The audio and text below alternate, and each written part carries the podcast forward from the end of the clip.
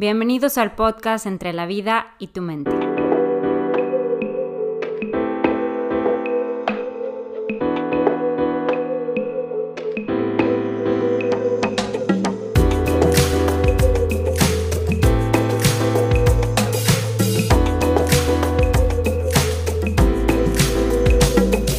Aquí encontrarás a cuatro mujeres en cuatro ciudades diferentes hablar de manera informal y relajada sobre temas que nos interesan a todos desde diferentes perspectivas psicológicas.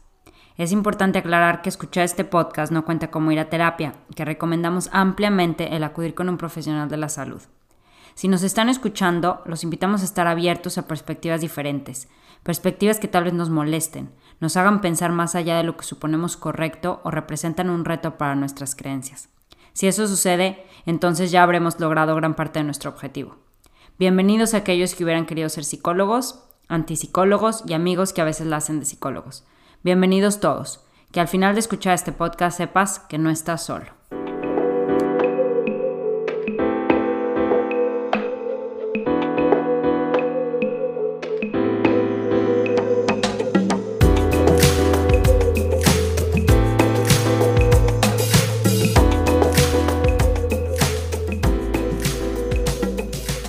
Ya algunos años en un viaje a China conocí a Lucy Guerrero, quien ahora es doctora del sueño.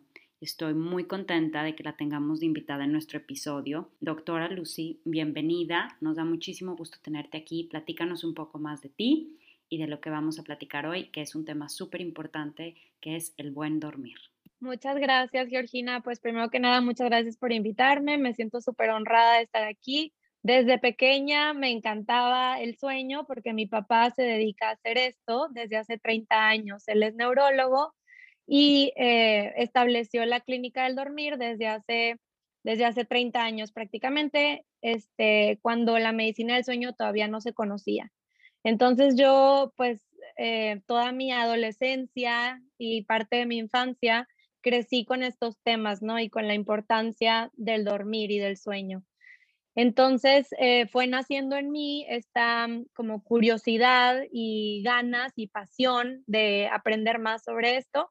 Estudié medicina en la Universidad de Monterrey y luego hice una maestría en medicina del sueño en la Universidad de Oxford en Inglaterra. Y bueno, pues a mí me encantaría ya preguntarte, tenemos mil cosas que queremos saber acerca del sueño y como bien nos comentabas ahorita, el sueño es una educación y creo que somos analfabetas en el sueño y queremos que nos ilustres y que nos enseñes, porque bueno, obvio sabemos que dormir es importante, pero ¿cuáles serían las tres razones más importantes y si hay diferencias entre el sueño de los niños y de los adultos. ¿Sabes qué? Que yo siento, socialmente a veces queremos como aprender un chorro, incluso de psicología, de, de mil temas de cómo poder ser mejores personas, ¿no? Y a veces no nos vamos como a lo básico, que es súper importante, o sea, siento que es el principal lienzo para partir, a partir de ahí poder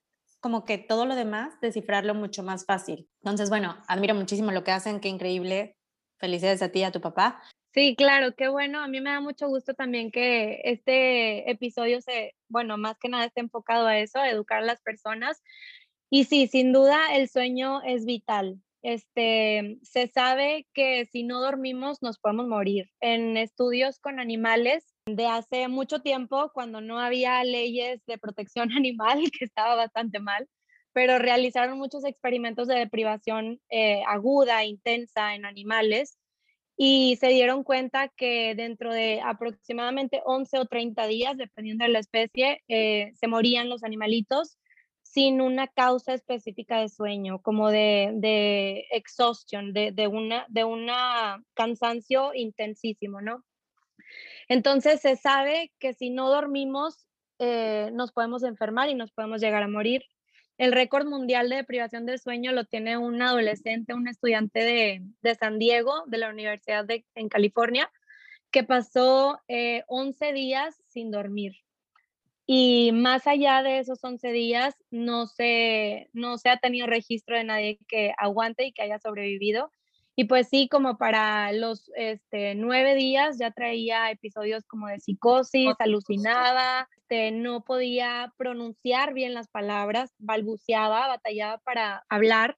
Pues ya finalmente terminó por dormir, ya lo venció el sueño. Vaya. Y no, Lucy, este perdón que, pero eso que me dices además me impresiona, porque yo no puedo dejar de asociar a mi posparto que duermes de la fregada y justamente así te, bueno, así me sentía yo, o sea, obviamente no como esta persona de 11 días, pero si sientes que no puedes ni hilar ideas, o sea, de plano se te va la onda. Sí, completamente. Y eh, la pregunta yo sé que decía tres razones, pero yo creo que voy a incluir un poquito, unas poquitas más. pero pues el sueño, uno de los principales beneficios es que favorece la creatividad y la resolución de problemas. Por ahí el dicho de consúltalo con la almohada. Es bastante cierto que nosotros podemos traer una preocupación, un estrés un día antes y al día siguiente, la mañana siguiente, todos, todo suele parecer un poco más claro y un poco más sencillo, ¿no? Entonces sí, em, se conoce que unas etapas del sueño, más adelante les voy a platicar de, de cuál en específico, pero ciertas etapas nos ayudan para ciertas cosas.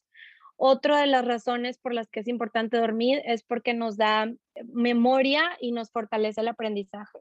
Durante el sueño profundo, en especial, los trayectos entre neurona y neurona que se generaron durante ese día, se ha visto en estudios de imagen, de resonancias magnéticas bastante especializadas, mapean las conexiones nuevas que se han hecho en un día. Todos los días aprendemos algo, aunque parezca que no, es impresionante cuántas Em, conexiones nuevas se generan en un día. Y lo que han descubierto es que después del sueño profundo, después de una noche de buen dormir, esas conexiones se simplifican y se hacen más eficientes, se hacen más rápidas. Entonces, por eso es que sin dormir no podemos aprender, no retenemos ninguna información, no podemos aprender nada, ¿verdad?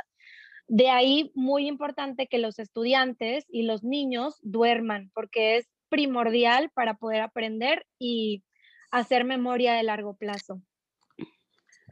Eh, otra de las cosas importantes es la eh, regulación emocional. El sueño REM, sobre todo, ahorita les voy a platicar de qué se trata la etapa de sueño REM, pero esa tiene mucho que ver con el sistema límbico. Entonces se cree que se depuran estas como emociones a lo largo que, que sufrimos a lo largo del día y cuando tuvimos un día bastante intenso emocionalmente, al día siguiente se siente que se puede lidiar con esta situación de mejor manera. Entonces, cuando enfrentamos un evento bastante estresante, una noticia grave, la muerte de un, de un familiar, eh, una separación marital, algo, algo bastante duro, ¿no? El sueño REM nos ayuda a regular todas esas emociones y a que podamos digerirlas de mejor manera todo esto que les estoy platicando es bastante nuevo. La medicina eh, de sueño no tiene más de 30 años de que se empezó a estudiar ya un poquito más a fondo. Entonces, a manera que van pasando los años, se van descubriendo cosas nuevas y todavía hasta la fecha no se conoce cuál es la función principal del sueño. Se sabe que tiene muchos beneficios y muchas consecuencias si no se duerme bien, pero no se conoce por qué tenemos que dormir, ¿verdad? ¿Por qué los humanos tenemos que dormir? Y en cuanto a los niños, eh, los niños es muy importante que duerman porque en el sueño profundo es cuando se secreta la hormona del crecimiento. En los niños es importante porque les ayuda a su neurodesarrollo y a crecer, pero en los adultos se sigue secretando. Hay gente que dice, no, yo ya soy, ya soy anciano, yo ya no tengo hormona del crecimiento en el, en el sueño profundo se sigue secretando y ahora para lo que nos ayuda es para antienvejecer. Es como la hormona de la belleza, pues. Ah, wow, qué interesante. De ahí aquella historia, ¿no? Que María Félix eh, dormía y la dormían a fuerza, no sé por cuántos días y cosas así, ¿no? Sí, sí, de hecho también hay historias de Salvador Dalí, por ejemplo, que él solito se automedicaba y tomaba eh, medicamentos omníferos, hipnóticos, drogas psicóticas para poder soñar y ponía un cuadro al lado de él de la cama para que inmediatamente al levantarse se pusiera a dibujar lo que había soñado. Wow. Hay muchas historias así de, de creatividad. Otro, otra razón bastante importante es el rendimiento físico, la regeneración celular. Eh, y la síntesis de proteínas. Los deportistas, por ejemplo, o nosotros, humanos eh, normales, el día que tenemos un, un, día bastante intenso físicamente, que hacemos bastante ejercicio, el sueño profundo aumenta, porque en esta etapa es cuando los músculos se regeneran. Eh, por ejemplo, los deportistas famosos, Roger Federer, el tenista, él dice que duerme 10 horas diarias y aparte se avienta una siesta todos los días. Y así como él, hay muchos otros que, que nos dicen que su secreto es dormir y que si no duermen bien antes de un partido les va mal. Entonces, este es muy, muy importante para el rendimiento físico. Dios de mi vida, con razón estoy como estoy. Yo creo que yo tengo sin dormir 10 horas seguidas y una siesta 10 años, yo creo. No quiero decir, yo también te quiero preguntar, Lucy, en todo esto que nos has dicho, muchas de las veces como dices que Salvador Dalí utilizaba esto y lo otro, eh, hay veces que es recomendado entonces alguna ayuda de la que sea para poder conciliar el sueño, si es por algún, no sé, algún duelo o alguno, algo que estés atravesando, pues sería recomendable sí hacer una ayuda. ¿Tú qué piensas, doctora Lucy? Sí, en momentos muy puntuales y muy específicos, cuando la situación está muy aguda, por ejemplo, como mencionas tú, Georgina, sí puede ser em, de gran ayuda utilizar algún medicamento, pero eh, la mayoría de los medicamentos que nos ayudan a dormir tienen efectos secundarios bastante eh, nocivos. Además de que pueden causarnos una somnolencia diurna excesiva, o sea, estar un poquito en el día como asonzados, ¿no? Por el, por el efecto hipnótico, nos pueden generar también dependencia y tolerancia bastante rápido a los días de empezar a usarlos. Dependencia me refiero a que eh, cada vez vamos a, a, necesitarlos para dormir y si un día me los quito ya no voy a poder conciliar el sueño de la misma manera. Y tolerancia significa que cada vez voy a necesitar una dosis mayor, ¿no? Entonces las dos cosas nos pueden causar. Por eso los especialistas en sueño lo que hacemos es tratar de quitar las medicinas utilizarlas únicamente temporalmente en momentos cuando sea preciso y necesario, pero en su mayor parte lo que hacemos es que nos vienen pacientes que traen una carga medicamentosa bastante pesada y lo que hacemos es quitarlo y recuperar el sueño natural. ¿Y se puede a cualquier edad? Recuperar el sueño, sí, claro, por supuesto. No recuperar el sueño, sino aprender a dormir. O sea, hablo por mí, que soy 58 años, menopáusica, no, ya sé que no vamos a tener casos personalizados, pero muchas de las que nos oyen son mis amigas que tenemos esta edad y que con la menopausia, pues tú como doctora sabes, la progesterona baja y ya batalla uno para dormir en la menopausia y entonces pues recurres a alguna pastillita que compras en el súper y te tomas algo y luego ya te quedas por años tomándotela y si no te la tomas no te duermes. Sí, el problema ahí es que no hay que cambiar la dosis, ¿verdad? O sea, el problema es que no hay que aumentar la dosis, porque si nos vamos aumentando la dosis, ahí es donde los efectos secundarios pueden comenzar y luego es bastante difícil quitarla. Esa dependencia se hace, se hace muy, muy importante. Pero sí, claro que sí, los, lo, aprender a dormir, nadie nos enseñó a aprender a dormir, simplemente copiamos los hábitos que nuestros papás tenían este, y nadie le enseñó a nuestros papás a dormir tampoco. Entonces, muy importante que a cualquier edad eh, comencemos a instaurar hábitos nuevos eh, y hábitos buenos para el sueño, pero sí, por supuesto. También sucede que, bueno, nosotros tenemos distintos patrones de sueño, los humanos, de cuando nacemos dormimos muy diferente a un niño, un niño recién nacido, un niño de, de cuatro meses incluso, muy poco, muy poca diferencia, duerme distinto a un niño que ya está en el periodo eh, preescolar, por ejemplo, o un adulto y un anciano. Entonces, conforme aumentan los años, los patrones de sueño cambian. Eh, los adultos mayores tienden a eh, tener un sueño bastante superficial. El sueño profundo ya no llega a consolidarse como se consolidaba en adultos, de cuando eran adultos. Entonces, sí hay distintos, distintos factores que nos afectan dependiendo de la edad en la que estamos. Y sí hay momentos en los que es necesario utilizar algún, algún medicamento, pero eh, por lo general los medicamentos que prescriben los doctores o los psiquiatras son medicamentos muy potentes y muy intensos. Entonces, hay algunos de los que debemos em, tratar de alejarnos de ellos y hay otros, como por ejemplo la melatonina, el magnesio, que son suplementos, se consideran suplementos que nos pueden ayudar bastante. Podremos hablar un poquito sobre las consecuencias, ahora lo opuesto, ¿no? Lo que nos pasa cuando no dormimos bien. Perdón, porque fíjate que, bueno, como, como dice Geo, ella y sus amigas como en su etapa viven su onda con el sueño de una manera, pero por ejemplo yo con mis amigas de otra, platicamos que con niños chiquitos, pues luego pasas periodos largos que no duermes de corrido o que no duermes como estabas acostumbrado a dormir. Y a mí de repente me pasaba que si mis hijos duermen bien, yo de todas maneras me despierto ya, o sea, como que ya mi sueño ya no puede ser tan profundo pero no de que tenga pendiente o de ir a revisarlos, no, sino de que ya como que mi patrón del sueño está medio cortado. O si por algún día me la voy de corrido, en la mañana ya me estoy, o sea, me siento súper cansada, como que dormí de más. Entonces, los patrones del sueño cambian también mucho según tus circunstancias de vida, me imagino, ¿no?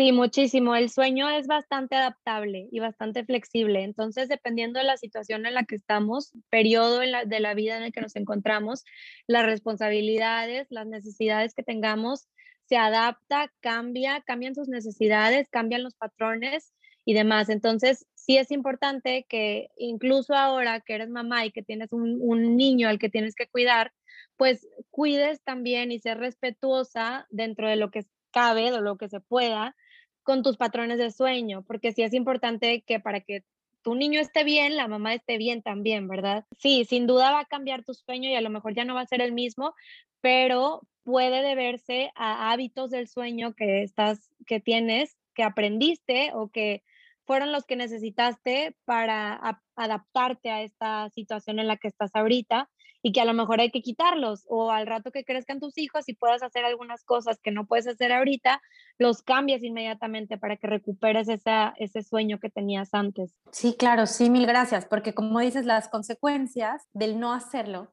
deben de ser enormes. Cuéntanos de las, consecuencias. Sí. Este, bueno, en general varía de persona a persona, pero aproximadamente cuando se acumula una deuda de sueño, nosotros le decimos eh, deuda de sueño a la cantidad de horas que se van sumando que le debes a tu dormir. Eh, por lo general, los adultos debemos dormir entre 7 a 9 horas. Antes se creía que 8 era lo mejor para todo el mundo, pero ya se encontró que somos bastante distintos de, de humano a humano y que hay personas superhéroes incluso que con seis horas al día están perfectos y no necesitan más. Pero hay quien necesita ocho horas y media, nueve horas para estar al 100 al día siguiente. Entonces eso ya es un factor em, que depende de cada quien. Pero la deuda de sueño es esta como acumulación que le debemos a nuestro, a nuestro tiempo de sueño y conforme se va acumulando eso, los efectos em, de sueño, los efectos de deprivación de sueño van intensificándose. Entonces, lo más, eh, la, manera más fácil y más rápida que nos podemos dar, dar cuenta si nos falta dormir es que al día siguiente no nos podemos concentrar. Estamos haciendo algo y luego, luego eh, los pensamientos se van a otro lugar o es eh, falta de memoria en qué estaba haciendo, qué es lo que estoy haciendo ahorita, este, se me olvidó, qué te iba a decir. Si continúa la, la, deuda de sueño, irritabilidad, ¿no? Como los niños chiquitos, empezamos a llorar por cualquier cosa, nos enojamos, cambios de humor repentinos.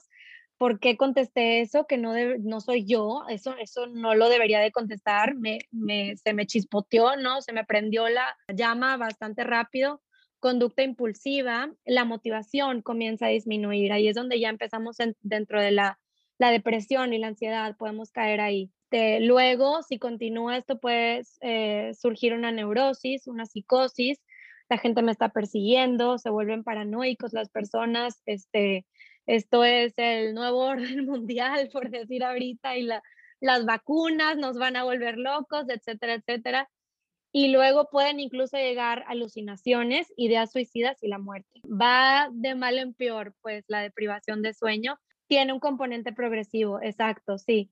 Varía de persona a persona. Lo que se ha visto en literatura es que aproximadamente cuando se acumulan 200 horas, comienzan los síntomas, pero hay quien comiencen, comienza antes o comienza después. Y esta deuda de la este que hablas de sueño, me refiero, no es como la del dinero que siempre la vas a poder pagar, sino al cuánto tiempo de sueño rezagado, vaya. Si, por ejemplo, dormí muy mal durante toda mi crianza, tres, cuatro años, ¿cuánto tiempo más o menos puedes decir, ya estoy recuperando otra vez mi salud mental, mi cuerpo, todo, porque ya dormí, no sé, un mes. Vaya, ¿en cuánto se pagan los años con sueño y todo eso? Lamentablemente también es muy variable. Hay quien, por ejemplo, después de que los diagnosticamos con una apnea de sueño, la apnea es una, un trastorno en el cual la garganta se cierra, roncan mucho estas personas, se cierra la garganta cuando duermen y entonces el sueño es de muy mala calidad porque están batallando para respirar toda la noche. Estas personas, por ejemplo, que traen una deuda bastante crónica y muy importante, pueden tardar incluso una o dos semanas en que el sueño ya se regulariza, ya se sienten con, con energía al día siguiente, no están somnolientos, pero por lo general es bastante rápido, considerando que pueden tener una deuda crónica de sueño de años y años. Estamos hablando que con dos semanas podrían ya eh, sentirse frescos, ¿no? Y recuperados.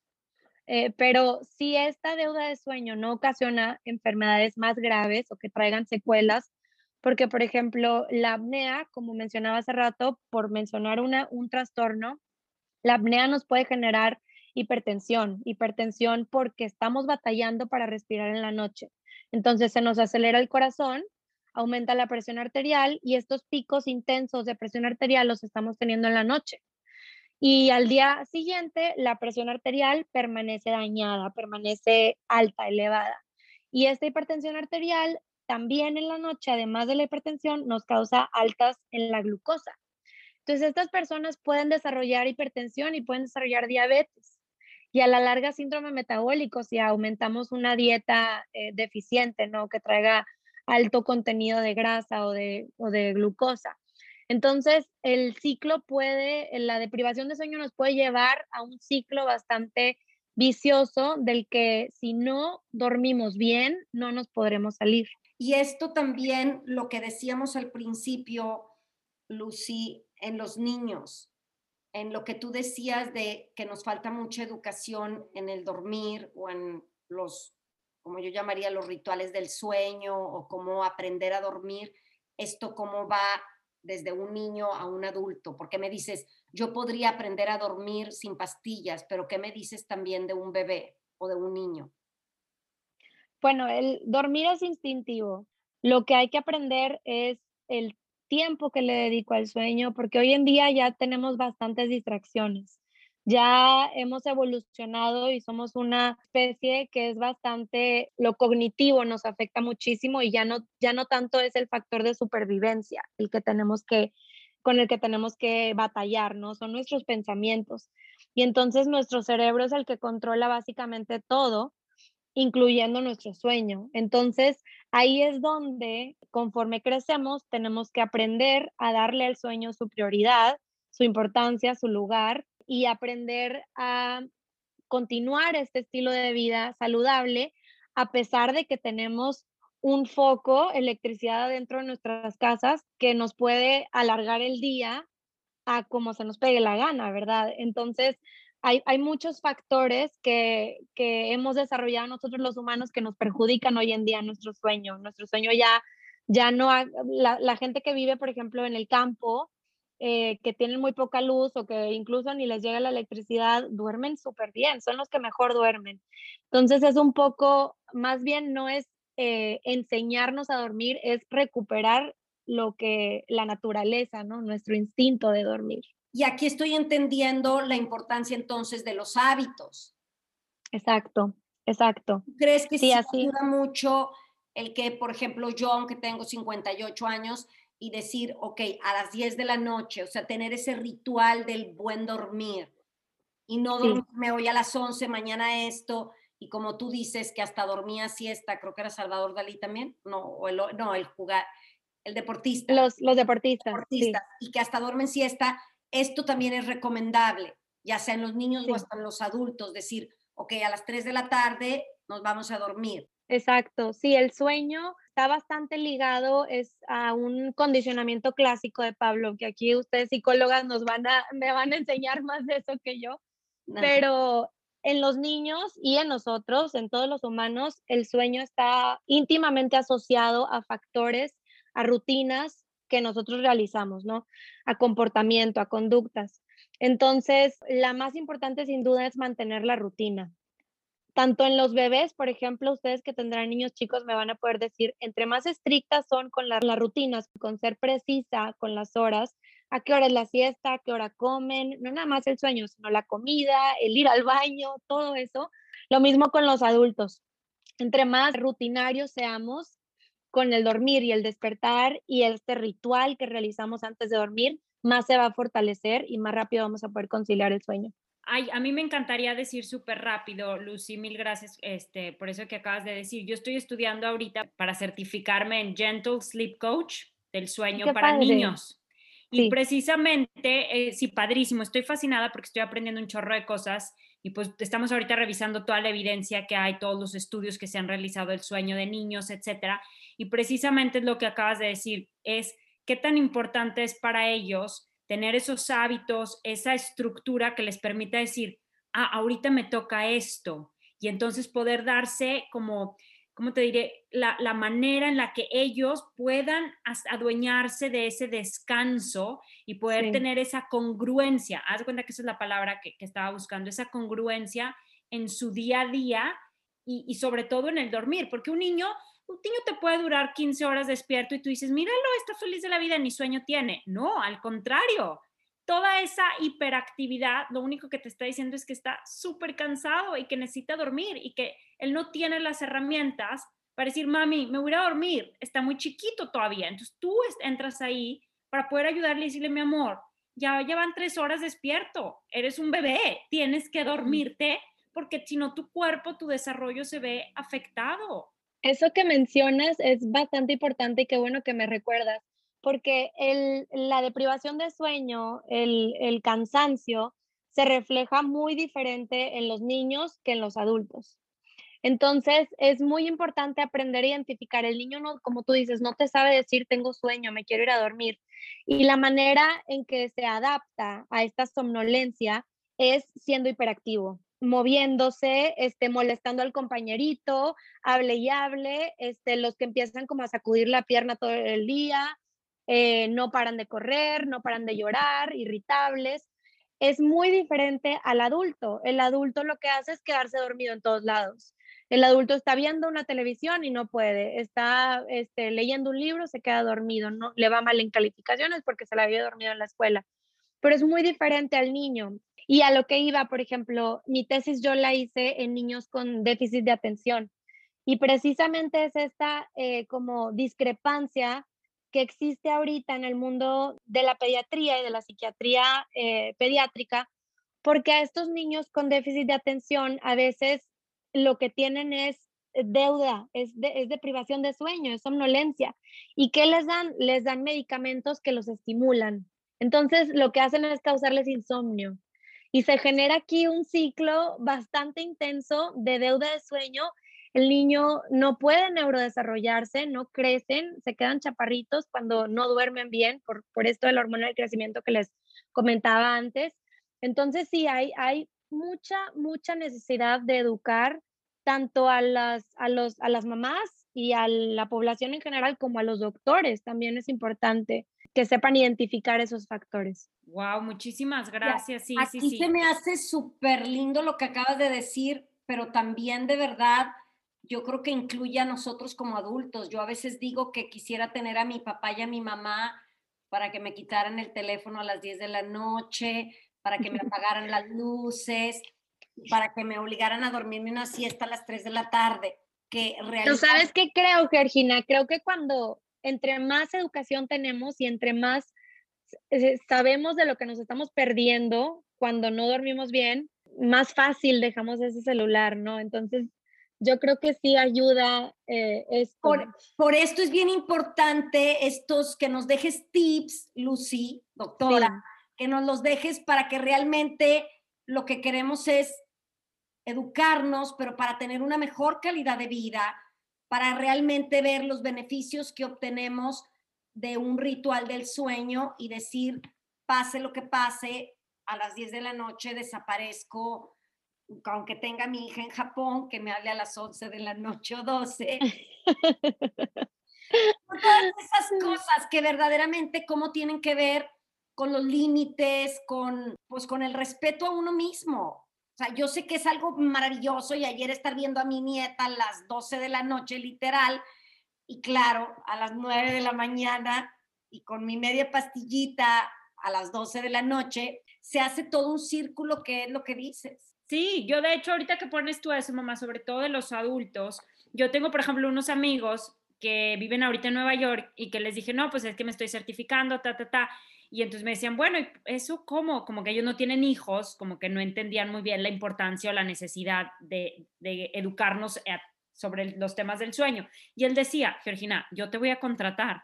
O sea, a mis 38 años, yo necesito, porque he crecido toda mi vida, dice, yo no sé qué habrán hecho mis papás, pero yo no puedo, como necesito tantas cosas, tantas trabas, tantas muletas para poder decir, ya me voy a ir a dormir. O sea, me he acostumbrado a tantas cosas, despertarme todas las noches, dice, a fuerzas me despierto alguna noche, o sea, sueño interrumpido, no puedo volverme a dormir fácilmente, que si hay una lucecita así mínima, o sea, todo tiene masking tape en su casa, tipo todas las luces o electro, porque cualquier lucecita, bueno, lo enloquece, cualquier ruido, o sea, un montón de cosas que dices tú, wow, qué complejo, pero qué tan desgastante llega a ser su vida por no poder dormir. Bien. sí. Y es que el, el sueño sucede algo bastante interesante porque si le preguntamos a alguien que duerme muy bien, o sea, esas personas que envidiamos tanto, que nada más ponen la cabeza en la almohada y ahí quedaron, y que jamás han batallado para dormir, si les preguntas cómo le haces, qué, cuál es tu secreto, la mayoría nos van a decir que nada, que no piensan, que no tienen nada, que nunca, nunca le han metido coco al asunto. Y esa, eso es parte de lo que sucede del insomnio.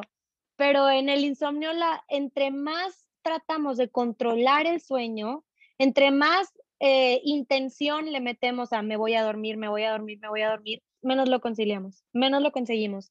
Entonces, parte también de estos, de, un buen sueño, de unos buenos hábitos de sueño, es no tratar de controlar el sueño. Hay días que vamos a dormir mejor que otros porque así tocó y porque el cerebro es bastante flexible se adapta para diferentes situaciones. Como les contaba hace rato, el día que hago mucho ejercicio físico voy a dormir más y voy a tener más sueño profundo.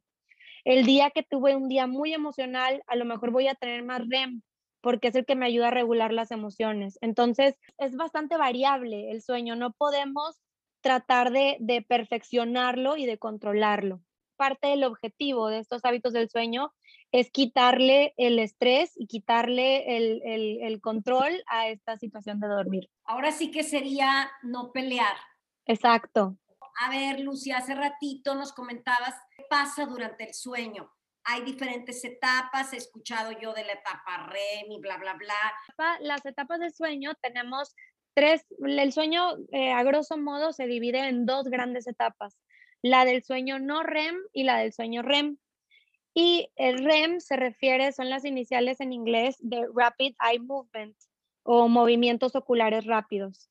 Eh, no sé si han visto a amigos, a sus familiares, a quien sea, que cuando duermen, los ojos como que parece por, adentro del párpado, el ojo se ve que como que se está moviendo de lado a lado. Bueno, esa es la etapa de sueño REM. Y esa etapa es en donde los sueños son más, más vívidos. Es cuando podemos decir, es que lo vi súper real, yo creía que me estaba sucediendo en la vida real. Ahí es donde, donde soñamos más intensamente. Sin embargo, le llaman también el sueño paradójico, porque si nosotros colocamos electrodos en el cerebro y medimos las ondas cerebrales, el sueño REM parece como si estuviera despierto el individuo en realidad, porque hay tanta actividad cerebral y es tan vívido que parece que estuviera despierto. Sin embargo, los músculos en esa etapa están completamente atónicos, o sea, no hay, no hay tono muscular y es, muy paradójico, ¿no? Que esto esté sucediendo. Pero es muy Luego, Sí, muy, muy relajante. En esta etapa de sueño REM es donde se cree, todavía porque no se ha establecido al 100%, pero es donde se cree que el sueño y las, las emociones se comienzan a, a metabolizar por el sistema límbico, que es el que nos ayuda a regular todo esto es bastante importante para las personas que tuvieron un día muy emocional o que están pasando por alguna tragedia en el momento, un, evento muy estresante. Se ha visto que cuando esas personas se van a dormir, el sueño REM es más largo de lo que acostumbra ser, porque se están tratando de metabolizar todas estas emociones y de ahí viene la frase que les platicaba antes de consúltalo con la almohada, ¿no? Si tienes una duda, lo que sea. Y parece ser que también el contenido de, de estos sueños tiene que ver con lo que tratamos de descifrar, la pregunta que tratamos de responder o la emoción que estamos tratando de sobrellevar. Doctora Lucía, a ver, y cuando tomamos medicamento, bueno, me incluyo, pero yo la verdad jamás he tomado, pero, o sea, cuando induces tu sueño, ¿las etapas son idénticas o se afectan? Suelen ser idénticas, pero hay ciertos medicamentos, por ejemplo, los antidepresivos, los que son inhibidores de la recaptación de serotonina, que se dan bastante para la depresión. Estos inhiben el REM por completo. No se sabe todavía, esto fue un hallazgo oportuno y no se sabe si porque inhiben REM es que ayudan, o sea, que sea parte del efecto que ayuden a la depresión o si más bien lo perjudican y hacen que se alargue el tratamiento. Todavía no, no logran entender bien lo que sucede, pero sí hay ciertos medicamentos que nos modifican las etapas del sueño. ¿Tú crees que ayuden o que no? Yo creo, pues sí se ha visto que el REM está bastante relacionado a los problemas psiquiátricos. Las personas que no tienen REM suelen ser esquizofrénicos. Es bastante raro ver a alguien que no tiene REM, pero se ha asociado a muchos eh, trastornos de bipolaridad, por ejemplo, también. Yo creo que sí esté asociado, yo creo que sí tiene algo que ver, pero no llego a comprender por qué quitando el REM se cura la depresión. No, es, no sé, yo creo que podría incluso ser un factor por el cual se tenga que alargar, porque sí, aumenta la serotonina y la serotonina tiene que ver con, con síntomas de, de, depresión, de felicidad, etcétera, etcétera. Pero tal vez esta falta de REM está haciendo que el tratamiento sea más prolongado y que las personas batallen un poco más para salir de este proceso. Qué fuerte, es que a mí, a mí eso me apasiona y no sé tanto de eso, pero me apasiona ver como un detallito que mueves de lo perfecto que es nuestro cuerpo y, no estás moviendo el detallito, o sea, estás volteando de cabeza todo el sistema, ¿no? Pero bueno, ya te dejo seguir con las etapas, sí. Sí, bueno, dentro de las, las etapas de sueño no REM, o sea, todas las demás, tenemos la 1, la 2 y la 3. Eh, la 1 es el sueño más ligero, las ondas eléctricas se ven, de cuenta como si estuviéramos despiertos y se considera nada más una transición, una etapa transicional. Y luego la etapa de sueño 2 es de ondas teta, así se llaman, suelen ser un poco más eh, lentas, se van haciendo un poco más lentas y un poco más amplias. Y aquí este, es donde comienzan a secretarse todos los neurotransmisores que nos inducen el sueño. Además, en la etapa de sueño 2 es donde todo el sistema inmunológico se está reparando. Entonces, ahora que estamos en pandemia, incluso podemos enfatizar todavía más la importancia de dormir bien, porque la etapa 2 es la que nos ayuda a regular todo el sistema inmunológico. Luego viene la etapa de sueño 3 y esa es la más profunda. Antes se consideraba 3 y 4, pero ya las unieron, es únicamente una. Y en esta etapa de sueño 3 son las ondas delta. Esas son las más lentas y las más amplias que, que tenemos. Y en este sueño más profundo es donde se regenera el sistema musculoesquelético. Ese es el que les comentaba de los atletas y es el que les comentaba de la hormona del crecimiento. Ahí es donde se secreta la hormona del crecimiento. Los músculos se encuentran relajados, pero no están atónicos como en el REM. La presión arterial y la respiración se hacen más lentas, disminuye la presión arterial y la temperatura baja, uno a un grado y medio en la noche todo lo que me estás diciendo es, yo creo, relacionado con la meditación. Claro. Te dejan explicarse un poquito más de insomnio, o sea, sin no luchar, pero entonces, ¿cómo podemos combatir el insomnio sin pelear con él?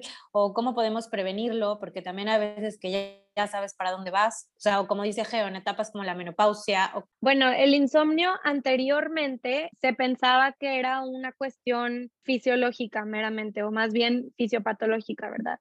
Pero, eh, y se daban medicamentos hipnóticos, el tratamiento eran benzodiazepinas este, y otros hipnóticos bastante potentes, pero se dieron cuenta con el tiempo que esto generaba dependencia y tolerancia y volvíamos a lo mismo y luego no podían salir los pacientes. Y con el tiempo, y esto es descubrimientos recientes de los 80, se dieron cuenta que hay un componente bastante intenso psicológico y que más bien el insomnio se debe a, la manera en que procesamos nuestros pensamientos y nuestras actitudes ante el sueño, ante nuestra, ante el, sí, ante el dormir, pues. Pero es mucho más común en las mujeres que en los hombres. El 75% de los que tienen un diagnóstico de insomnio al año vuelven a padecer, vuelven a recaer en el insomnio. De casi el 50% recae a los tres años después del insomnio aproximadamente el 45% de las personas que tienen insomnio lo han padecido más de seis años. Esto se debe en gran parte a que las terapias que hoy se consideran como el,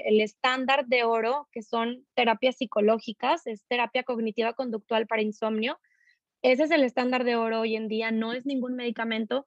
Muy pocos especialistas lo suelen, lo saben dar, se conoce muy poco, la verdad. Entonces, sí, por eso es que mucha gente recae. Y además, el 25% de los pacientes que tienen insomnio suelen ser eh, personas que desde chicos dormían mal. Entonces, hay un autor eh, que es bastante, yo creo que el más importante de los que ha desarrollado teorías de la fisiopatología del insomnio, de dónde viene, de cómo se desarrolla. Él es Spielman y en el 87 publica su modelo que le llaman las tres P's. Entonces, tenemos factores predisponentes, factores precipitantes y factores perpetuantes que nos van a crear el insomnio crónico. Los predisponentes suelen ser factores genéticos, factores hereditarios. Se sabe que eh, las, sobre todo las mujeres, las mamás que tienden insomnio, es más fácil que lo hereden a sus hijos. Entonces, si tu mamá tuvo insomnio y además tú eres una mujer, tienes más riesgo de padecer insomnio este, en tu adultez. Un traslapamiento genético de los genes que, nos, que se han asociado a la ansiedad al 100% con los que se han asociado al insomnio. Entonces, están íntimamente relacionadas, casi creo que podría decir en mi experiencia, en mi corta experiencia, pero en mi experiencia, que la mayoría de los pacientes que tienen insomnio tienen características de ansiedad también. Tratar de controlar la situación del sueño. Entonces, esos pueden ser factores predisponentes. Si sucede un factor precipitante, el cual podría ser cualquier evento estresante, una noticia, un diagnóstico de una enfermedad crónica, eh, la muerte de un familiar, una, una cuestión familiar, una separación marital o algo así, estos factores precipitantes desencadenan un insomnio agudo. Y entonces, este insomnio agudo depende el hecho de que se convierta en crónico depende de cómo nos adaptamos a ese insomnio. Ahí es donde entran los factores perpetuantes, que son los mecanismos de adaptación o en inglés los coping mechanisms que tenemos ante esta situación, tanto del, del factor estresante como del insomnio en sí. Entonces, el tomar muchas siestas, por ejemplo, el reducir nuestra actividad física porque tenemos sueño todo el día, el disminuir la exposición a la luz, ahora en pandemia ha disminuido bastante la exposición de la luz de las personas en general. El uso de alcohol para conciliar el sueño, el uso de cafeína para mantenernos despiertos en la noche, el permanecer mucho tiempo en la cama sin estar dormidos también nos puede generar más ansiedad. Todos estos factores, si los continuamos, nos van a generar un insomnio crónico. Pero justo lo que estás diciendo, Lucy, tiene que ver con la higiene del sueño también. Exacto, sí. Por eso es tan importante aprender de higiene del sueño, porque si yo sé cuáles son los buenos hábitos del sueño, por más que venga una situación estresante, yo voy a tener las herramientas para no caer en el insomnio crónico. El insomnio agudo, temporal, le puede suceder a cualquiera cuando está en una situación difícil el chiste es saber cómo lidiar con esas cosas. Híjole, y ahí es donde de verdad, de verdad, yo sí digo, entra la terapia, la meditación y lo que tú decías, todo lo que es lo cognitivo conductual, o sea, nuestras creencias, el cómo abordamos una pérdida, y ahí es donde de verdad podemos incidir muchísimo. Exacto, y entonces estándar de oro hoy en día para el insomnio es la terapia cognitiva conductual específica para insomnio y dentro de esas, esta terapia se engloban muchas terapias chiquitas, ¿verdad? Por ejemplo, ah. las terapias de relajación, la, relajación muscular progresiva, por ejemplo, ir de, desde la cabeza hasta los puntos de los pies, vamos aislando músculo por músculo de todo el cuerpo y primero tensionamos para luego liberar. Y así nos vamos. Era justo lo que ahorita le decía a una paciente como recomendación y que lo he estudiado y cómo ayuda apretar, apretar, apretar todo el cuerpo y luego empiezas a soltar porque es ese miedo a que estoy tenso, estoy tenso, no, hazlo, apriétalo y, sueltas y liberas. Y todas estas técnicas como también ayudan a, a, la ansiedad, que finalmente es ese ciclo que dices, no duermo, estoy ansioso y seguimos. Exacto, exacto. De las terapias es el control de estímulo. ¿A qué me refiero con control de estímulos? No pasar tanto tiempo en la cama sin estar dormidos. ¿Por qué? Esto suele ser una constante en los pacientes con insomnio. Están en la cama, no se pueden dormir y entonces se empiezan a estresar. Y esto lo que genera es, otra vez, condicionamiento clásico de Pablo, pensamientos negativos asociados con la habitación, con la cama y con el proceso de dormir o con la hora del día. Entonces, nada más se acerca, se acerca ya la noche y es chin, ya me va a tocar dormir, no sé cómo le voy a hacer, voy a estar todo el día ahí, voy a dormir bien poquito, ya son las 12, no he logrado conciliar el sueño. Entonces, también parte de esto es controlar esos mecanismos maladaptativos, hicimos nuestros, ¿no? Por, por esta situación de insomnio.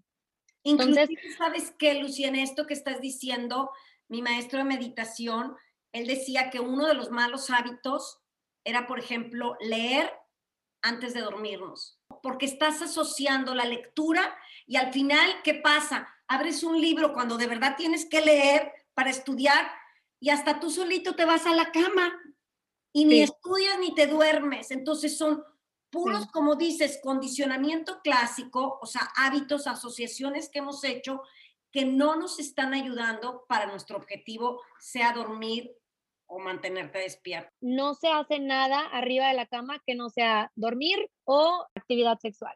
Fuera de eso, todo se tiene que hacer incluso fuera de la habitación. La gente que ve la tele arriba de la cama, la gente que come arriba de la cama, que estudia, que trabaja con la laptop arriba de la cama, todo eso es muy malo porque lo que nos está haciendo es eh, combinar distintas emociones y distintos procesos fisiológicos en un mismo lugar.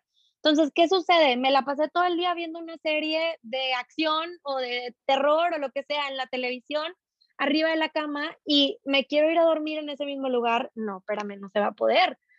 Así vamos creando estos hábitos y vamos haciendo asociaciones negativas con el, el, lugar, ¿no? La habitación y la cama en sí. Sí se puede hacer la lectura como parte de la rutina pre-dormir, sí se puede, pero lo que se hace es hazla fuera de tu habitación y hazla como, como parte de tu rutina diaria antes de dormirte, pero no la asocies con eso. Otro punto bastante importante que hay que considerar es que los pacientes con insomnio se ha encontrado que gran parte de ellos, no todos, pero gran parte tienen una mala percepción de su sueño y calculan mal las horas de sueño. Entonces, a la hora, ellos dicen, por ejemplo, hicieron un experimento en donde se fueron a dormir todos en un estudio de sueño y les preguntaron cuánto tiempo te tardaste para dormir. Y la mayoría dijo, por ejemplo, no sé, una hora. Ah, y además les preguntaron, ¿tienes insomnio? No tienes insomnio.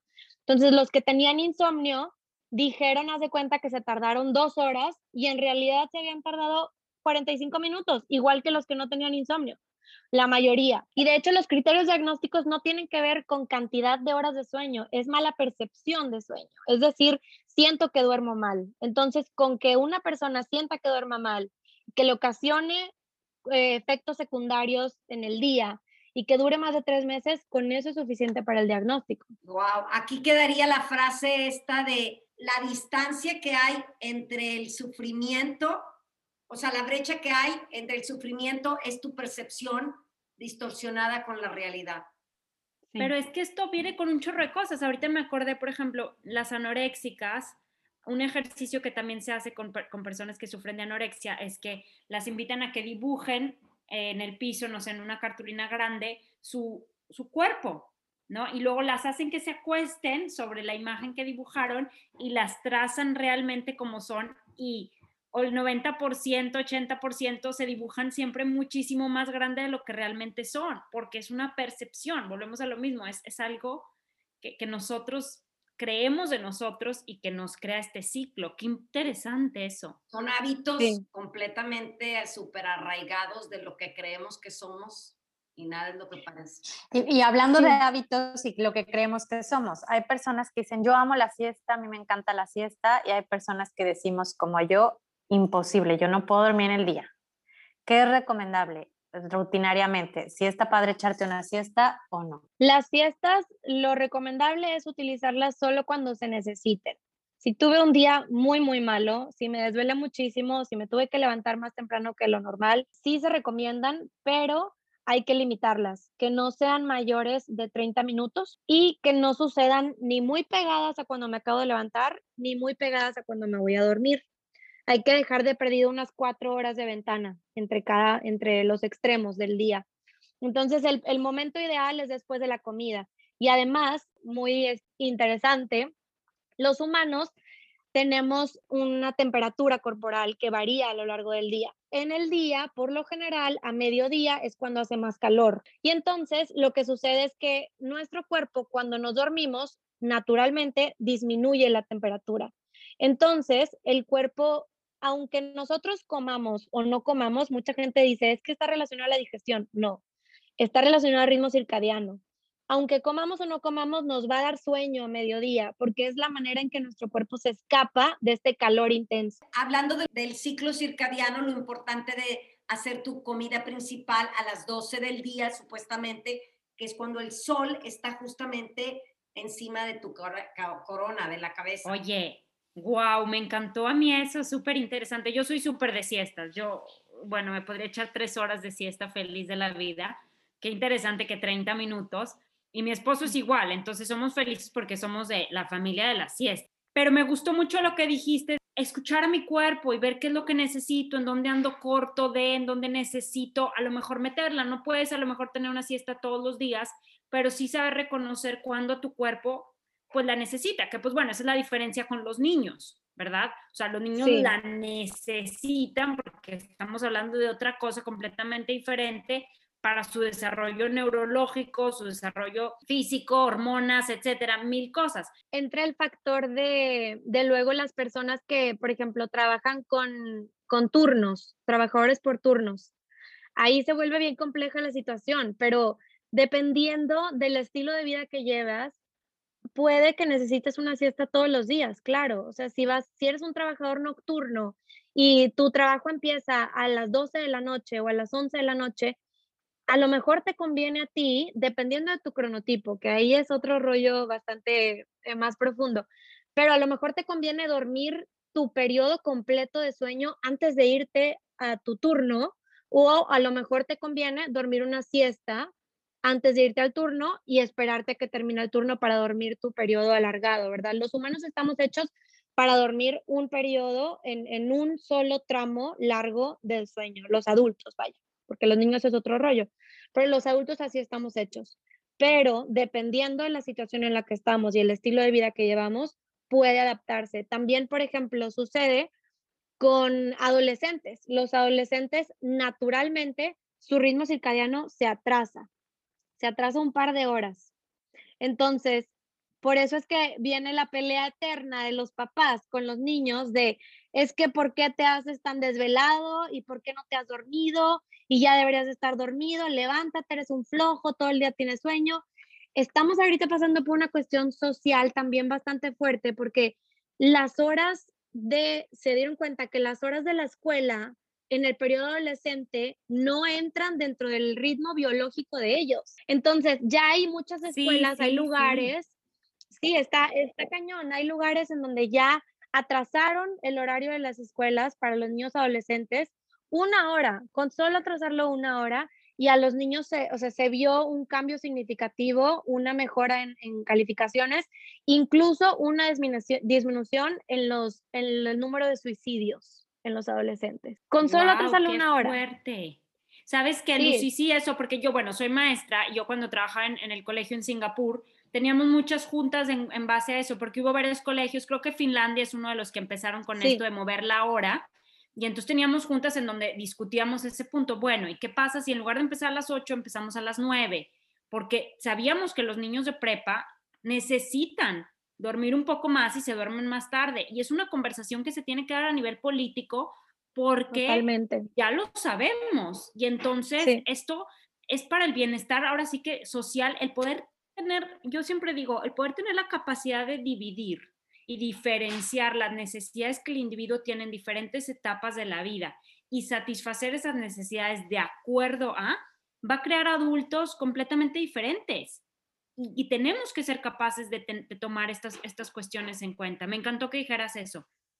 Sí, Sí, bastante y ¿Sabes qué? También los ritmos, estaba leyendo en un libro, no sé si sea lo que vas a decir de cronotipos y, y ya es mucho rollo, pero justo hablaba de que también los ritmos de cada persona pueden ser súper diferentes, o sea, que esa onda de que yo es que yo soy morning person o es que a mí me encanta desvelarme, no es nada más de que ay, me caes gordo porque te levantas más tarde, porque siempre te desvelas. Es como que cada uno tenemos nuestro ritmo y es súper importante aprender a conocernos. O como decíamos, en la pandemia, o no en la pandemia, sino en el estilo de vida moderno, es complicado porque si metes el factor muchísima azúcar en la noche o muchísimas pantallas o muchísima luz artificial, pues igual y ya se nos revuelve un poquito pero como que naturalmente sí cada persona tiene su ciclo, ¿cierto? O sea, su ritmo, vamos. Sí, hay quien, hay autores que te dicen que hay cinco diferentes eh, cronotipos, hay quien dice que hay tres, que hay seis, etcétera, etcétera. Nosotros los seres humanos nos regimos por ritmos. Todos nuestros procesos biológicos tienen ritmos diferentes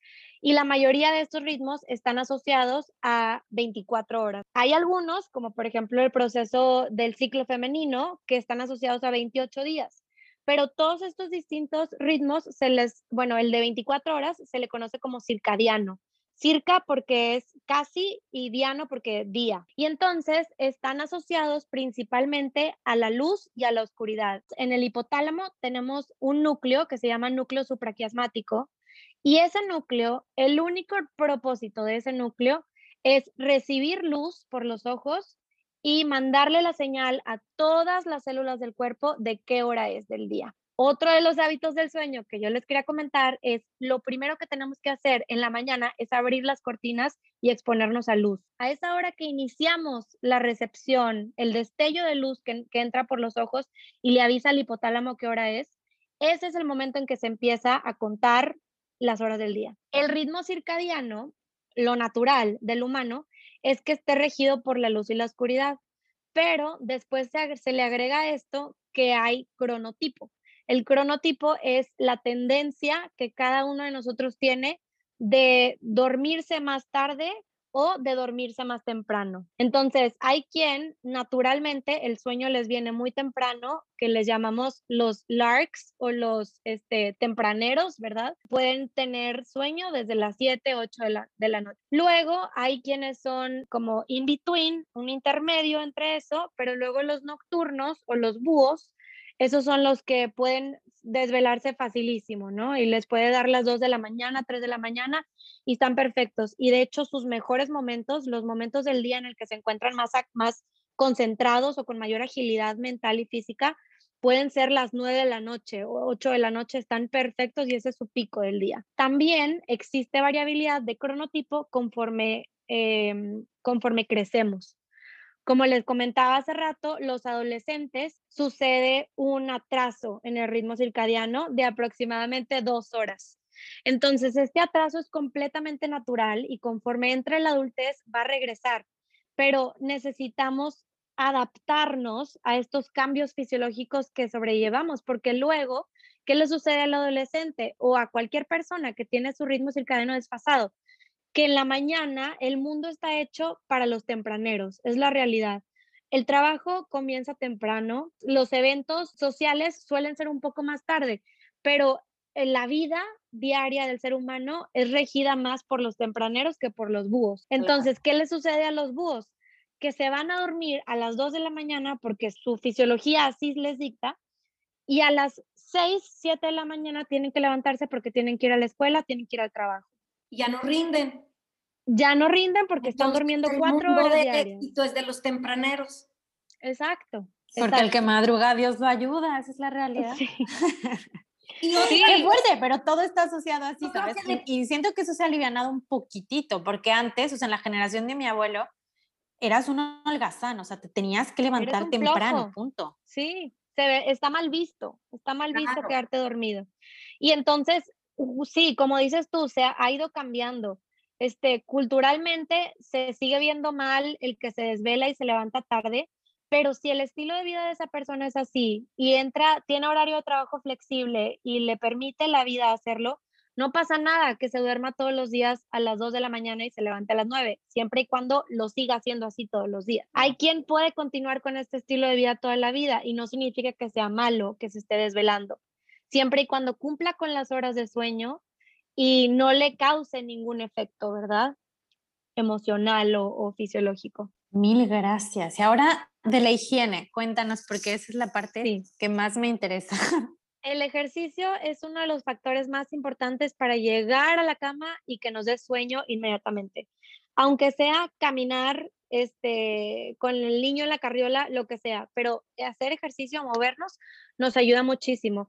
Lo único es que tenemos que tratar de evitar hacerlo muy noche. Hay Igual con los niños, doctora, no deben de hacer ejercicio hasta las 5 de la tarde. Sí, exacto. Ya después de las 5 hay que empezar a tranquilizar la situación y disminuir la actividad. Hay quien, por ejemplo, dice que si hace ejercicio en la noche se levanta. Y hay otras personas que dicen, no, a mí me da sueño. Por lo general, los adultos mayores suelen dormir mejor cuando el ejercicio es en la tardecita noche, pero los adolescentes que hacen ejercicio no se sabe por qué, tal vez es el estilo de ejercicio que hacen, que puede ser un poco más intenso, les genera mucha adrenalina, aumenta mucha dopamina y entonces no nos podemos dormir. Entonces, varía de persona a persona. El siguiente tip es la cena, habla de la alimentación.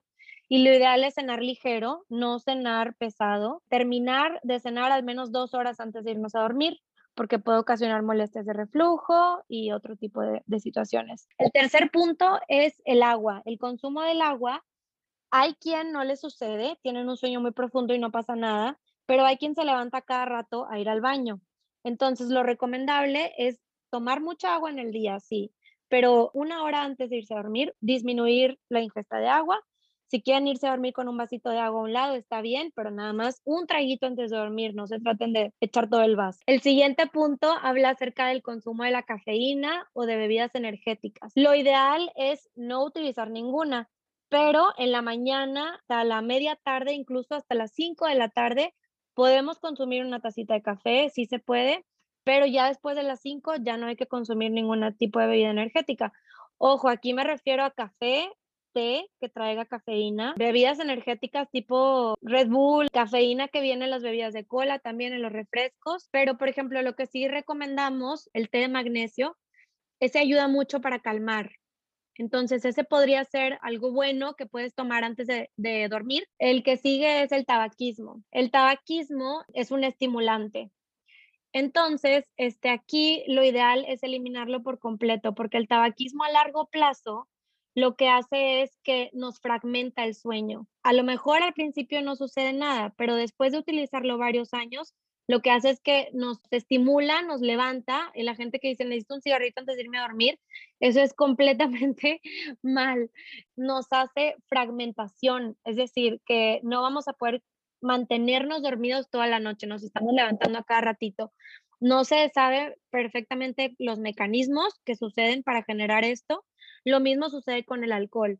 Cuando utilizamos el alcohol de manera crónica, aunque sí nos ayuda a conciliar el sueño, mucha gente se va con la finta, dicen, es que yo duermo súper bien después de tomarme una copa de vino. Sí, sí duermes bien, pero a la larga esta dependencia de, número uno, te genera dependencia para el sueño, ya no te puedes dormir sin esta copita y además te hace fragmentos, te hace que tu sueño se vea fragmentado y te estás levantando a cada rato y no sabes por qué. ¿ok? Entonces sí ayuda a conciliar, se enmascara el síntoma, pero en realidad nos está, nos está perjudicando más que ayudarnos. Los medicamentos omníferos o hipnóticos que sean recetados para alguien más, vaya, no ayuda, eso sí no se debe de hacer. Eh, una pastillita que le recomendaron a alguien más, no necesariamente te va a ir bien a ti con esa pastillita y puede ser peligroso incluso, este, si no está dosificado por un doctor, podemos tener accidentes en el día. Eh, respecto a la habitación, al lugar en donde dormimos, lo ideal es mantenerlo en completo silencio. Si se necesitan tapones de oídos porque ronca mucho la pareja o porque hay mucho tráfico afuera, es bueno, hay que utilizarlos. La otra es que el cuarto debe estar en completa oscuridad. Ese es otro de los, de los mitos que tenemos, de que es que yo necesito un foquito o el niño no se va a dormir o le va a dar miedo si hay una lamparita en el cuarto. Es mejor que el niño se adapte a la oscuridad y que, que, no, le, que no le dé miedo un cuarto oscuro, vaya. Y nosotros como adultos, por más chiquita que sea esa lamparita, nos puede estar inhibiendo la secreción de melatonina. La manera en que los adultos nos da sueño es cuando dejamos de ver luz, cuando deja de entrar luz en los ojos, comienza la secreción de melatonina. El mismo núcleo supraquiasmático del que les estaba contando hace rato le dice al resto del cuerpo y al cerebro que ya es hora de dormir y comienza esta secreción de esta hormona. Y esta hormona lo que hace es producirnos somnolencia. Entonces, si tenemos una lamparita prendida toda la noche, estamos disminuyendo la cantidad de melatonina que se secreta o la estamos inhibiendo por completo. Si necesitamos eh, una luz en el baño para no tropezarnos o en el cuarto del niño, este foquito idealmente debe ser color rojo, porque el color rojo es el que menos detecta el núcleo supraquiasmático. La luz que más nos afecta es la luz brillante, la luz del sol, obviamente. Entonces, lo ideal es que en la noche, incluso una o dos horas antes de irnos a dormir, disminuyamos la intensidad de los focos de la habitación y a la hora de dormir, ahí sí que completamente oscuridad, utilizar antifaz si es necesario. Esa es la solución perfecta y la más eh, barata que existe, ¿verdad? Aparte de los ojos. Volviendo a la habitación, lo ideal es que esté en completo silencio. Por ejemplo, uno de los mitos también son las famosas white noise machine o pink noise o este tipo de máquinas que generan ruido no se recomiendan porque por más mínimo que sea el ruidito, nuestro cerebro no logra entrar en esa etapa profunda de sueño por completo. Se ha visto que,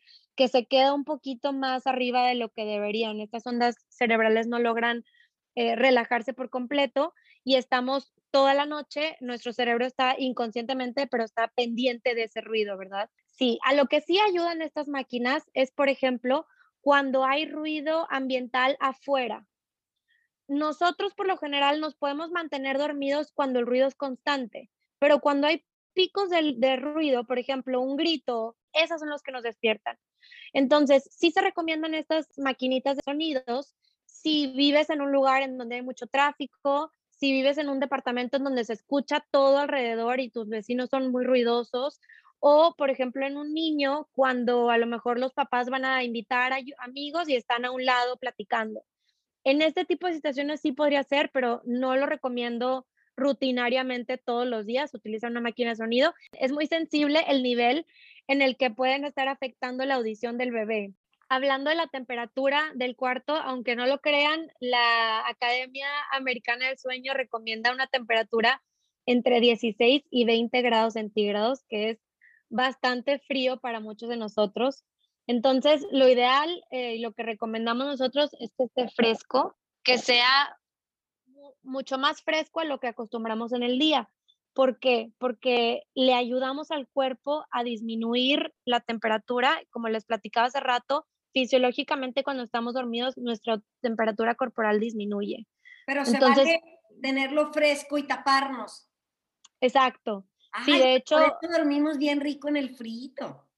Sí, tapaditas, sí, perfecto. Recomiendan algunos expertos si necesitas calcetín o incluso guantes, pero que, que el ambiente en sí esté frío. Este, mascotas, las mascotas, por más amor que les tengamos a nuestras mascotas, yo amo a mis perros, pero no se pueden dormir con nosotros en la habitación porque los animales tienen distintos ritmos. Los humanos estamos hechos para dormir de un jalón. Los perros no, por ejemplo. Los perros duermen cachitos en, la, en el día y luego en la noche tienen un sueño mucho más superficial. Entonces, pueden estar perjudicándonos el sueño de nosotros. Se están levantando a cada rato, nos están despertando, se mueven, etcétera, etcétera. Qué interesante de verdad. Sí, y son la mayoría son cositas bastante sencillas que podemos cambiar pero que no nos damos cuenta que las estamos haciendo a lo mejor y eso es lo que está haciendo que no durmamos bien, ¿verdad? La cama en sí, el colchón y las almohadas hay que cambiarlo regularmente, depende del colchón, pero aproximadamente se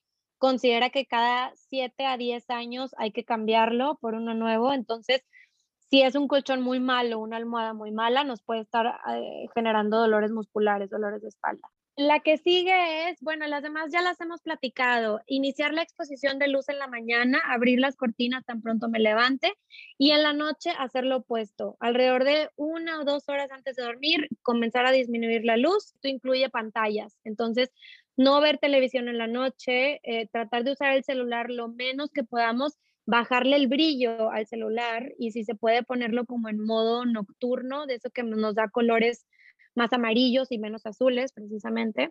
Y la última, y yo creo que es la más importante, es mantener la rutina, ser consistentes con nuestros horarios, como lo estamos diciendo hace rato. En fines de semana yo sé que suele ser un poco más difícil, lo ideal es que no varíe más de una hora, porque luego viene otro fenómeno que se llama jet lag social, en donde las personas de lunes a viernes duermen pésimo porque se desvelan todos los días y no pueden dormirse temprano y luego viene el fin de semana y se duermen 12 horas, 10 horas seguidas. Esto no nos está ayudando, nos está generando deuda de sueño crónica. Entonces, aunque parezca que repongo mis horas de sueño el fin de semana, no sucede así y a la larga nos puede empeorar. Y esta deuda finalmente siempre va a traernos problemas de salud. Exacto. Física y mental. Claro.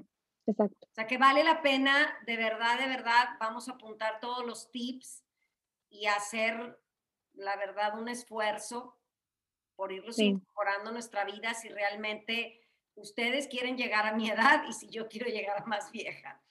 No, y sabes qué, mamá, yo siento que muchas veces, siento que muchas veces tenemos muchos problemas en nuestra vida o estamos muy mal en muchos aspectos, jamás nos ponemos a poner nuestra atención en nuestro dormir. O sea, no buscamos ahí las soluciones a nuestros problemas. Y a mí se me hace uno de los lugares, así como decíamos en el episodio de la alimentación, a ver, si estás en crisis, empieza checando tu comida y tu dormida. O sea, cómo estás comiendo y cómo estás durmiendo, porque muchos problemas de nuestros estados emocionales, de nuestro cómo respondemos ante la vida, mucho depende precisamente de eso. Sí, totalmente. Recordar que la rutina no únicamente es del sueño, también es de la alimentación. Entonces, tratar de comer todos los días a la misma hora el ritmo circadiano, la principal señal para alinear nuestro ritmo circadiano con el día es la luz, es el sol, obviamente. Pero a lo largo del día tenemos muchos señales que nos ayudan a alinear otra vez este ritmo. Uno de ellos, muy importante, es la alimentación. Entonces, si nosotros comemos todos los días a la misma hora, estamos fortaleciendo ese ritmo circadiano y vamos a poder dormir también al mismo tiempo, ¿verdad? Claro, esto es importante tanto en los niños como en los adultos y más yo creo que en los ancianos. La otra situación es que sucede lo opuesto. Cuando estamos deprivados de sueño y tenemos mucho sueño en, en el día, buscamos alimentos que nos den energía inmediata. Buscamos azúcar, por lo general, exacto. Buscamos dulces, buscamos papas, carbohidratos pero cuestiones que nos den energía rápida porque nos estamos quedando dormidos.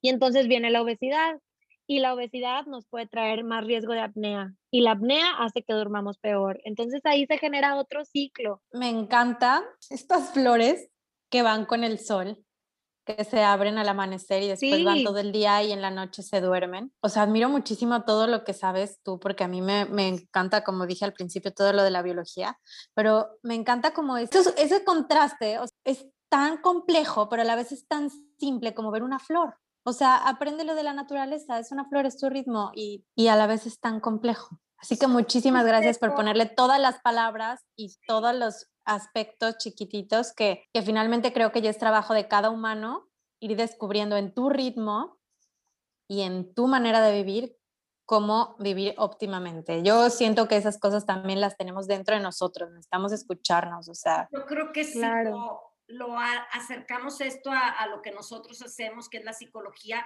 esto verdaderamente es este amor propio, autoestima, de realmente consentirnos y ver por, por el futuro de nosotros, o sea, de tú, Lucy, de Andrea, Georgina, Andrea, yo, de decir, ¿cómo me quiero ver? Yo siempre digo, cuando lleguen a la menopausia, entonces sí van a decir, ¿por qué no comí? ¿Por qué no hice ejercicio? ¿Por qué no dormí bien? Porque ya de por sí, y no es que lo ponga yo como algo pésimo impresionante, pero ya es una decadencia de muchas cosas que si no nos cuidamos con todo esto que nos estás diciendo, va a ser todavía más difícil. Entonces, no cabe duda el amor propio empieza con un estilo de vida saludable y el sueño y la alimentación son básicos. Cuando tuve a mi primer hijo y que pues bueno, no dormía y me estaba enloqueciendo y a mí me salvó la verdad el sleep coach que hice con mi hijo a los nueve meses, que fue una cosa maravillosa, súper bonito. Yo me acuerdo que un amigo que estaba visitándonos en nuestra casa en Inglaterra, él ha vivido muchos años en Bali, él dijo, es que las mujeres en Bali no tienen estos problemas, de, tanto problema con, los niños y la dormida y todo. Y es porque precisamente están mucho más conectados en otras sociedades con cuestiones de, de, ritmos mucho más sencillos. Acá tienes a las mamás que tienen un millón de cosas que hacer, miles de lugares a los que ir y no caben en el día esas siestas o ese compromiso con el sueño del niño. En cambio, en otra sociedad, pues a lo mejor están todo el día para. Regresar a lo básico y como decíamos, ese contacto con la naturaleza. Sí, completamente. Eso que tú me dijiste de abre las cortinas, pues en México era hermoso, pero aquí con el aire acondicionado, la calefacción, pues yo jamás abro las ventanas, nada más te digo, entonces imagínate. Sí, bueno, y ahora más con la pandemia, la situación que estamos viviendo actual ha cambiado completamente el estilo de vida de muchas personas y ahora más que nunca es que estamos viendo problemas de insomnio y de trastornos de ritmo circadiano, en donde, en donde su dormir ya no les pertenece, ¿verdad? Ya han perdido esta como confianza en el sueño, en su propio sueño, en poder dormir. Este, pero eh, eh, ahorita lo que estamos viendo en la pandemia nos está afectando biológicamente, psicológicamente y socialmente. Del lado biológico tenemos la disrupción del, del reloj circadiano, no estamos expuestos como estábamos expuestos antes a la luz. El estrés, el estrés causa mucho, el estrés fisiológico me refiero, ¿no? La elevada de cortisol y así nos está cambiando completamente el resto de nuestras hormonas. Y en cuanto al lado psicológico, tenemos un constante bombardeo de información como cuestión de incertidumbre que estamos viviendo de no vamos a saber si vamos a perder a un ser querido, estamos también en una sensación de encierro, de no poder hacer las cosas que solíamos hacer antes. Nuestra espiritualidad se ha visto afectada, la gente que, por ejemplo, ya no puede ir a, a misa como solía hacerlo antes, esto también afecta mucho psicológicamente y socialmente el estar distante a tus seres queridos, a tus amigos con los que solías ver, el no verle la cara a las personas cuando sales, también afecta bastante. Entonces, todo esto hace que nuestro cerebro tenga un estrés crónico constante del que no nos podemos bajar. Entonces, ahora más que nunca es que tenemos que estar tan conscientes de todos estos buenos hábitos que hay que tratar de mantener dentro de la situación que estamos viviendo actualmente. Y sí, ahora con, con lo que mencionaban hace rato, el mundo moderno ha cambiado completamente el estilo de vida del ser humano. Ahora con la electricidad, con pantallas, con, luz, tenemos completamente el control del día. Podemos eh, permanecer despiertos todo el día si así lo queremos. Entonces, ahora la batalla creo que viene no tanto con el, el, ambiente y los factores ambientales, sino con los factores que tenemos aquí adentro de nuestra cabeza, ¿no? Los pensamientos que nos rodean esos son los que nos enferman hoy en día, lamentablemente. Entonces sí hay que tener estas estrategias para poder adaptarnos a la situación que estamos viviendo. Oye, Lucy, y también parte de todo el contacto físico que hemos perdido. O sea, las personas que vivimos solas, pasa tiempo y no hay un contacto, incluso pues ya llegas y yo llego a visitar a mis papás y ya hasta me acostumbré a ni darles beso como antes por la misma situación. Sí, Lucy, de verdad que muchísimas gracias. Me dio tanto gusto después de tantos años hablar contigo, platicar, que nos compartas lo que tú sabes y de verdad te lo agradecemos muchísimo y te mando miles de besos y abrazos. Muchísimas gracias a todas, de verdad, me encanta estar aquí. No, gracias a ustedes, un honor aquí. Cuando quieran, vuelvo. el, gusto es nuestro, el honor es nuestro, de verdad. Gracias. Sí, qué padre. El mundo necesita gente así como tú. Muchas gracias y espero que ese aprendizaje llegue a todas las casas del mundo porque necesitamos ponernos como prioridad. Siento que entre tantos mares y ríos de información se nos está perdiendo lo único importante que es la información que va directamente a nuestro bienestar personal. Muchas gracias.